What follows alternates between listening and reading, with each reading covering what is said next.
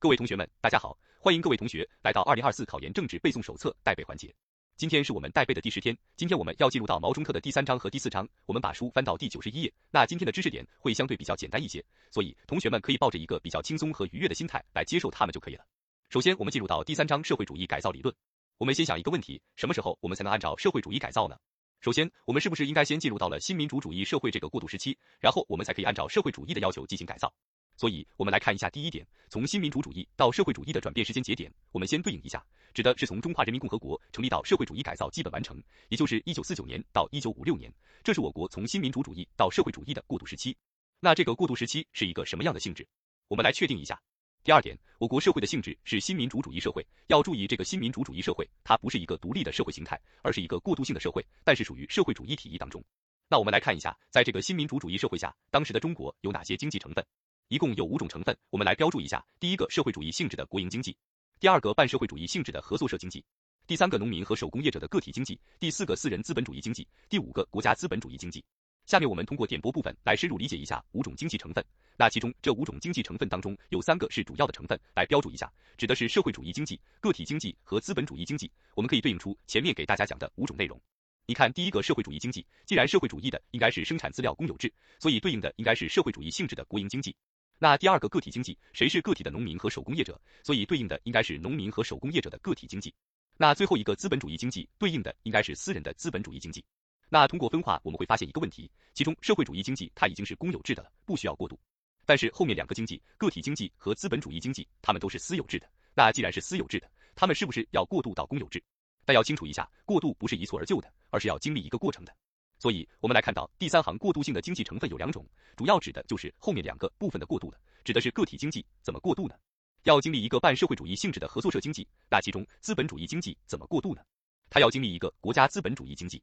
所以你可以看到后面两个过渡成分指的就是这两个私有制的要经历过渡才能进入到公有制的状态。那其中我们标注两个小细节，国营经济是居于领导地位，但要明确一下，领导地位旁边写一个不等于主体地位，因为这个数量也不占优。标注一下，领导地位不等于主体地位，那谁是一个比较具有优势的地位？是我们的个体经济，因为个体经济数量非常的庞大，所以指的是个体经济处于一个十字路口的经济。你可以理解一下，因为个体经济它是无法独立存在的，要不然就跟着我们的社会主义改造，要不然就去资本主义改造。那怎么改造？当然应该跟着我们的社会主义改造了，所以我们称之为它是一个十足路口。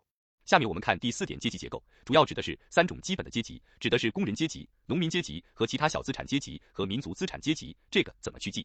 我们也可以对应到我们的主要成分的三种，其中我们看一下，其中社会主义经济是不是主要指的是工人阶级的阶级力量？那第二个个体经济主要指的是农民阶级和其他小资产阶级力量。资本主义经济它对应的应该是民族资产阶级，所以我发现了通过点播当中的三种主要的经济成分，直接对应出来了阶级构成。那第五点主要矛盾，我可以简单了解一下，主要指的是一九五二年底之后，我们中国的主要矛盾变成了工人阶级和资产阶级的矛盾。那重点我们来看一下第六点，党在过渡时期的总路线及其依据。我们再说什么是总路线，以及为什么有这样的一个路线。我们来看第一点内容是什么的问题。那总路线的内容指的就是一化三改。很简单，一化指的是社会主义的工业化，三改指的是对于个体的农业、手工业和资本主义工商业的社会主义改造。我们说了，他们都是私有制的，应该按公有制的去改。那其中一化是主体，三改是两翼。什么意思？就是我们可以把一化三改比作一个小鸟，那其中小鸟的身子就是主体的问题，就是一化工业化的问题，而三改就是两个小翅膀，两翼指的是三改的问题。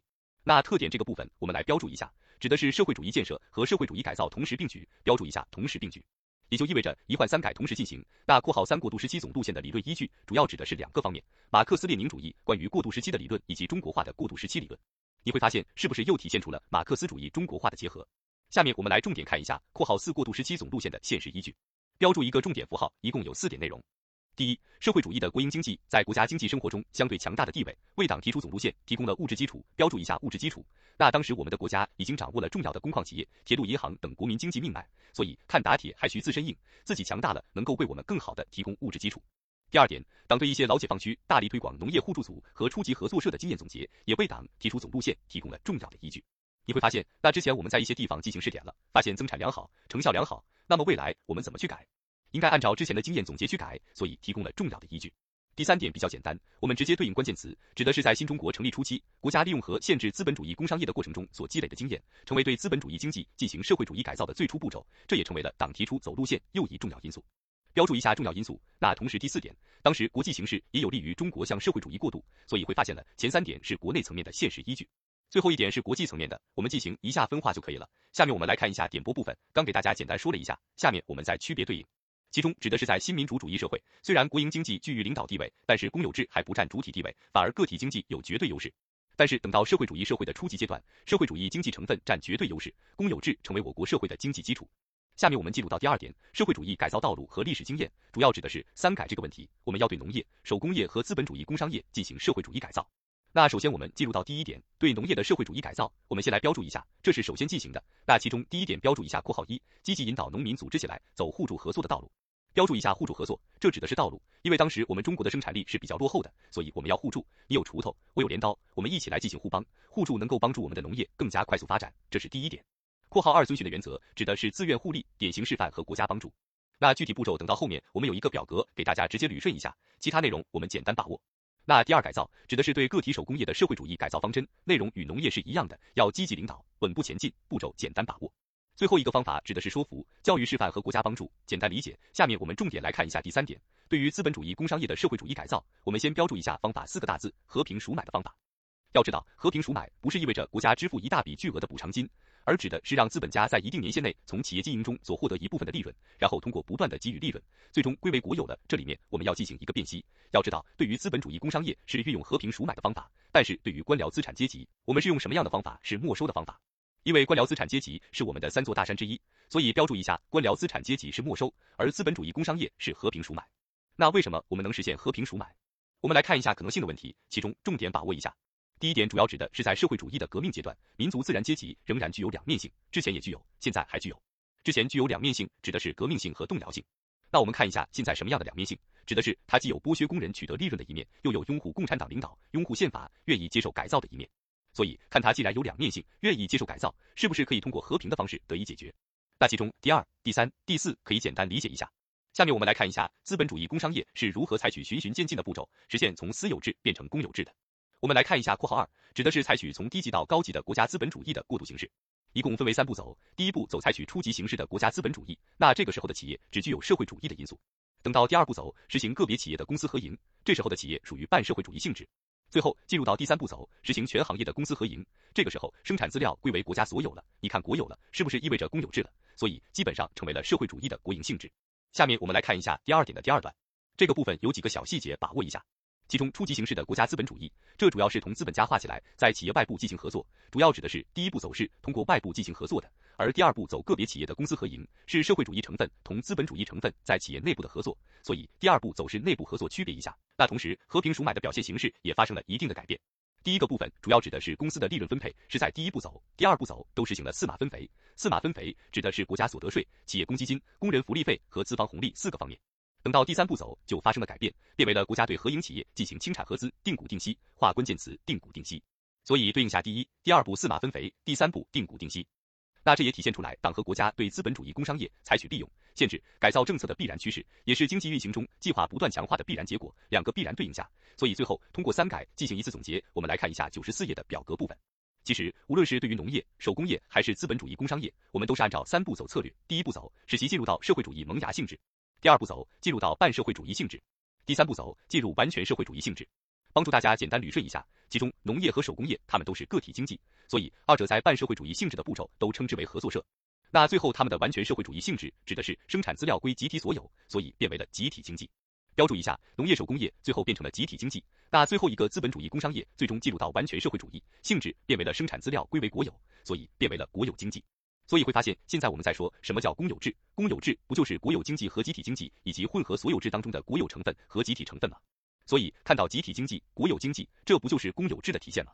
最后我们来看一下第四点，社会主义改造的历史经验。这个部分我们要重点把握一下。第一点指的是坚持了社会主义工业化建设与社会主义改造同时并举，也在说一化三改一定要同时进行。第二点指的是我们要采取积极引导、逐步过渡的方式。你看我们第一步萌芽，第二步办，第三步完全，所以体现出逐步过渡。最后一个要用和平的方法进行改造，尽管是资本主义工商业，我们仍然通过和平得以改造了，所以通过和平的方式，最终进入到了一个社会主义社会的状态。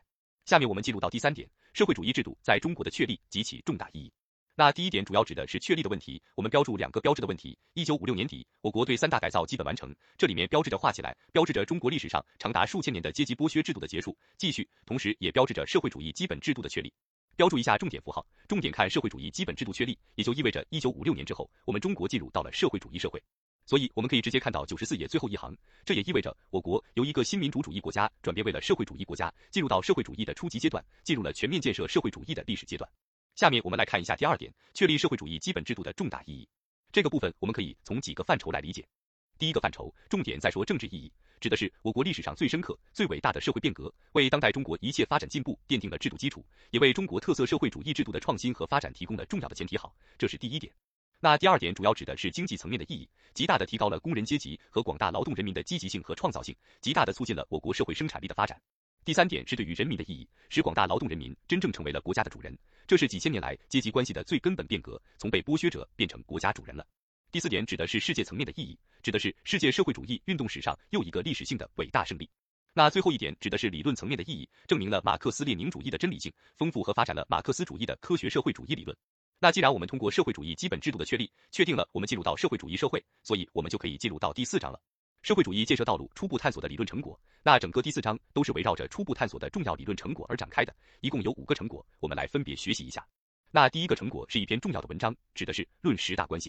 首先，我们进入到括号一，初步总结了我国社会主义建设的经验。那什么样的经验？其实我们建国初期，我国是主要学习苏联经验的，但是后来实践证明了，照搬照抄苏联模式是不符合中国国情的，所以我们要怎么办？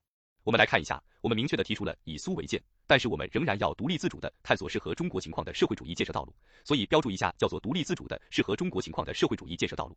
那这也标志着党探索中国社会主义建设道路的良好开端。标注一下良好开端。那括号二确定了一个基本方针，当时我们就说了，我们该把党内党外的、国内国外的一切积极的因素全部调动起来，把我们国家建设成一个强大的社会主义国家。所以总结，为了叫做调动一切积极因素，为社会主义事业而服务。括号三。我们简单了解一下，主要指的是我们论十大关系，前五条是报告重点。那其中第一大关系我们标注一下，即重工业、轻工业和农业的关系。其实我们也在探索讨论出如何开辟出一条和苏联有所不同的工业化道路。可以发现，这仍然在体现出来，我们在独立自主的探索适合中国情况的社会主义建设道路。下面我们进入到第二个理论成果，叫做关于正确处理人民内部矛盾的问题。这篇文章也是比较重要的，给大家补充一个小背景。其实斯大林一直都是长期否定社会主义社会存在矛盾的，他是否定的。但是在苏共二十大之后，东欧的一届社会主义国家弥漫着动荡不安的气氛，不断的相继发生了一些事件，所以在这样的情况下，我们也不断的陷入思考了。我们就心想，如果没有矛盾，为什么会有动荡不安的气氛呢？那同时，如果没有矛盾的话，何来发展呢？同学们，我相信你们还记得，我们说了，矛盾是事物发展的根本动力。所以，如果一旦没有矛盾了，如何社会主义往前发展呢？所以，我们也提出了我们的观点。我们来看一下，括号一，社会主义社会同样充满着矛盾，正是这些矛盾推动着社会主义社会不断的向前发展。那我们有哪些矛盾来对应一下？括号二，第一个主要指的是我们社会主义社会当然存在基本矛盾了，还记得吗？又回到马原了，两对矛盾：生产关系与生产力，上层建筑与经济基础，这是社会基本矛盾。那我们先进行一下定性分析，标注一下权宜性质，指的是在人民根本利益上一致基础上的矛盾。所以，既然根本利益都一致了，它不是对抗性的，而是标出来是非对抗性的。那既然根本利益都一致了，就意味着矛盾双方是不是可以相适应的？但是它同时还是一组矛盾，所以它得是又相适应又相矛盾的。标注一下特点，又相适应又相矛盾，但是相适应的一面是基本的方面。所以你看，既然矛盾双方相适应了，我们需不需要推翻社会主义社会制度呢？不需要，直接通过社会主义制度本身可以进行自我调节。所以解决方法应该是，它可以经过社会主义制度本身不断的得到解决。那这是我们关于社会主义社会的基本矛盾的一个对应，这是我们的括号二。下面我们进入到括号三，社会主义社会的矛盾反映在政治上，可以划分为敌我矛盾和人民内部矛盾。所以，我们来划分一下社会主义社会在政治上的矛盾性质有两种，既可以是敌我矛盾，又可以是人民内部矛盾。其中，敌我矛盾是对抗性矛盾，人民内矛盾是非对抗性矛盾。但是，他们二者在一定条件下可以相互转化。那根据不同性质的矛盾，我们有不同的解决方法。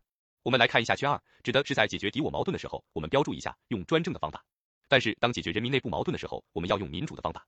那同时，总方针也是用民主的方法。那我们这篇文章叫做关于正确处理人民内部矛盾的问题，所以我们重点来看一下圈四这个部分。根据不一样的内部问题，我们给予一个不一样的具体方针和原则，我们来分别对应一下。我们来进行一组关键词对应。第一，对于政治思想领域的人民内部矛盾，实行团结、批评团结的方针，坚持说服教育、讨论的方法。第二，对于物质利益分配方面的人民内部矛盾，实行统筹兼顾、适当安排的方针，兼顾国家、集体和个人三方面的利益。第三，对于人民群众和政府机关的矛盾，要坚持民主集中制原则。第四，对于科学文化领域里的矛盾，实行百花齐放、百家争鸣的方针。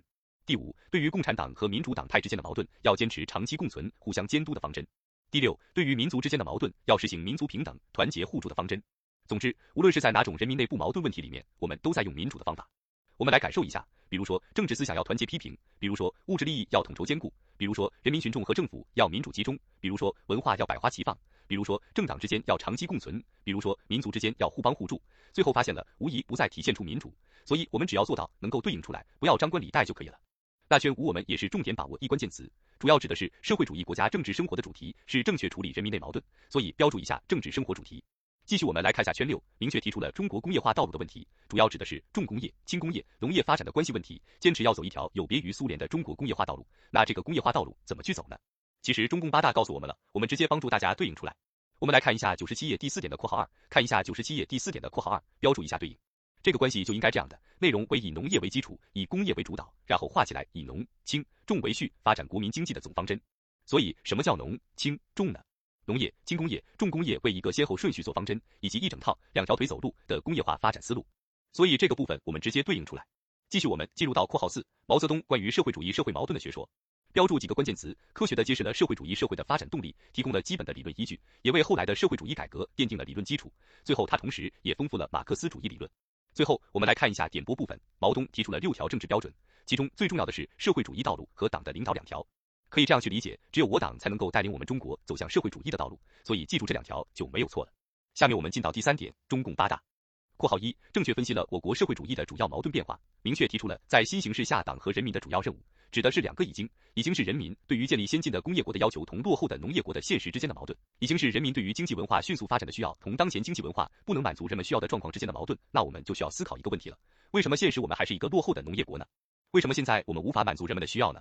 究到根上，是不是仍然是生产力的问题？所以我们可以对应出来主要任务了，指的是主要任务是集中力量发展社会生产力。同时，根本任务已经是在新的生产关系下保护和发展生产力，要把党和国家的工作重点转移到技术革命和社会主义建设上来。这是第一个方面关于矛盾和任务的问题。第二方面是关于经济建设方针，我们标注一下。括号二提出了既反保守又反冒进，即在综合平衡中稳步前进的经济建设方针。我们要把这个方针内容记忆清楚，并且记忆清楚。这是中共八大提出的这个部分，常常可以作为选项而出现，我们要辨析清楚。括号三，肯定陈云提出的三个主体、三个补充的思想，标注一下，这是探索经济体制改革的重要常识。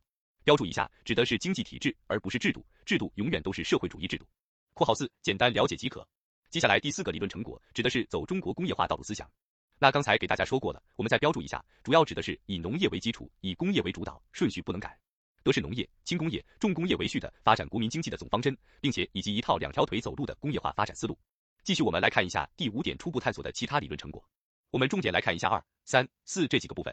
转过头来看一下九十八页括号二四个现代化的战略目标和战略步骤。战略目标我们标注一下，指的是建设具有现代农业、现代工业、现代国防和现代科学技术的社会主义强国。所以四个现代标注一下。战略步骤主要指的是分为两步走，第一步走建成独立的比较完整的工业体系和国民经济体系。第二步全面实现四个现代化，使中国的经济发展走在世界的前列。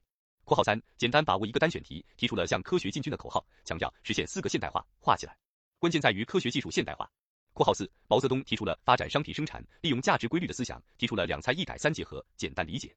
最后，我们来看一下，根据这样的理论成果有哪些意义？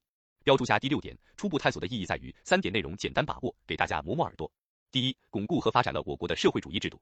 第二，为开创中国特色社会主义提供了宝贵经验、理论准备、物质基础。第三，丰富了科学社会主义的理论和实践。好了，各位同学们，这是我们今天的全部内容了。但凡辛苦皆是礼物，同学们，我们明天再见。